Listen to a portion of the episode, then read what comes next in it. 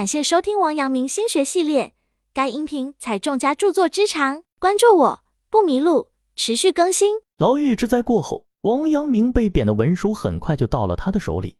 他这次被贬到贵州龙场去做一城，这个地方位于现在贵州省修文县，属于偏远山区，经济条件比较落后，自然环境也不够优越。但在当时却是作为贵州通往川东官道上九个驿站之一。离开京城至十日，王阳明的出行显得有些落寞和冷清。毕竟作为当权者的敌人，谁还敢来送行？除了几位至交好友汪以之、湛若水、崔子忠等人前来送行，再无他人了。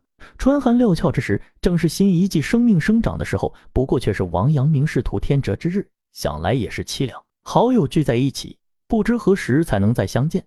而且王阳明此次路途遥远艰险，不免让有人为他担忧。送行当日，大家对王阳明这次远赴贵州都感到了惋惜和遗憾，但是无奈自己力量的渺小。这一次毕竟是被贬，一个人要远赴人生地不熟的贵州，因此始终充满了忧郁和感伤。拜别亲友后，他开始踏上了前往贬谪处的征程。孤苦无依的旅途中，他常常会想起这几位挚友所做的事，反复品读。以慰藉孤苦的内心。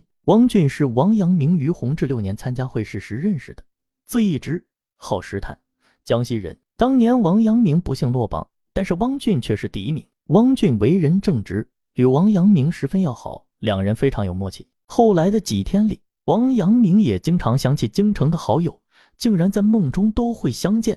他写的《梦与一只昆寄语》就能够看出他当时心中的不舍。此去贵州之路，他经常是夜不能寐，辗转反侧，恍惚间似乎又回到了与几位挚友畅所欲言的时刻。突然醒来，却发现自己是通向一个遥远的地方，身边是另一番凄凉的景象。北风送南雁，在依依不舍中道别，往日里的深情，今后都只能够在梦中相见。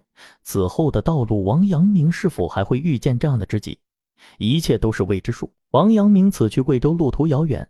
他有意选择自己经常走过的路，一来比较熟悉，即使有意外发生，也好有逃生的准备；二来沿途都是颇为繁华之地，能够接触到民风民情，借此放松一下心情。本还打算前往余姚看望一下八十八岁的祖母，但是因为刘瑾的干扰，王阳明没能达成这个愿望。刘瑾虽然在这次争斗中大获全胜，但是他依然不肯善罢甘休，坚决奉行斩草要除根的原则。对曾经对抗过他的文官们进行赶尽杀绝。于是，这些人打着皇帝的旗号，列出了一个奸党的名单，一共五十三个人，都是反对过宦官的文官们。不幸的是，王阳明也在名单之上。刚到杭州，王阳明就感觉被盯梢了。他知道刘瑾不会轻易放过他，为了避免连累家人，他只有叫家童先回余姚报信，自己则暂避城外圣果寺。他先是痛恨这些宦官的无耻行径，痛恨之余。他并没有表现出怨天尤人的样子，想到自己是为了伸张正义而遭受此劫，反倒生出许些悲壮豪迈、慷慨激昂的斗志来。夜里，他在床上辗转反侧，不能入睡，便起身来到屋子的一面墙壁前，大笔一挥，写下了绝命诗一首：“学道无成岁月虚，偏乎至此欲何如？生曾许国见无补，死不忘亲恨不渝。自信孤中悬日月，极论遗骨葬江鱼。”百年臣子悲何急，日夜朝生弃子序。大作完成，王阳明便带上行李出门了。来到钱塘江边，他脱下外衣鞋子，然后上了一艘船。就这样，王阳明随船漂泊，不想竟然来到了福建的福州。而那些杀手在进入他房间后，没见到人，只看到了墙上的遗言诗。然后他们又在江边找到了王阳明的衣服鞋子，便断定王阳明已投水自尽，于是匆忙返回报告刘瑾。王阳明乘坐的船好不容易靠岸之后，他就赶紧上岸。这时天色已晚，四周都是荒山野岭，无奈之下，他只能顺着山道走。走了几公里后，发现前面有一座寺庙，看到了能够居住的地方，他才感到心里踏实些，赶紧上前去敲门，却没有想到开门的和尚上下打量了他一下，二话没说就关上门了。任他再怎么敲，也没有人再来开门了。王阳明很气愤。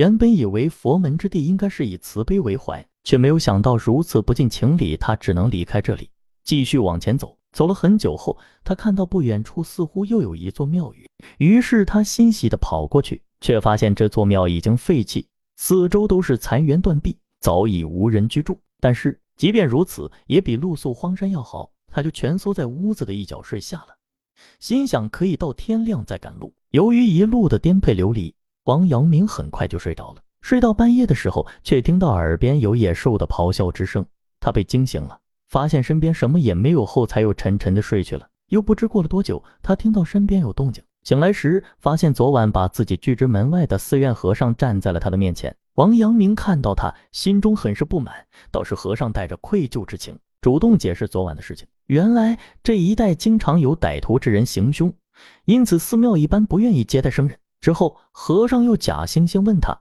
不知昨夜你是否就在此处休息？”王阳明说：“我一过路之人，你又不肯收留，当然只能在此处休息了。”和尚大为惊讶地说：“施主真是福大命大，这座山上经常有老虎出没，这座破庙也早已成了虎穴，不知昨晚你是如何逃过一劫的？”王阳明一听此话。就明白了这位和尚的歹毒用心。明明知道此处有虎，却仍然不肯收留，硬逼着自己在此处安身。他今天出现在此，不是担心我，而是看我有没有被老虎吃掉。真是虚伪的人。转念一想，王阳明决定来个将计就计。他装作非常不屑一顾的样子说：“昨夜的确有老虎出没，我刚刚睡下，就有猛虎咆哮之声由远及近。我心想，此时既然无法脱身，就干脆以静制动。”于是就原地不动，与老虎相对，老虎竟然被吓得不敢近前，之后就跑了。你说这是何道理？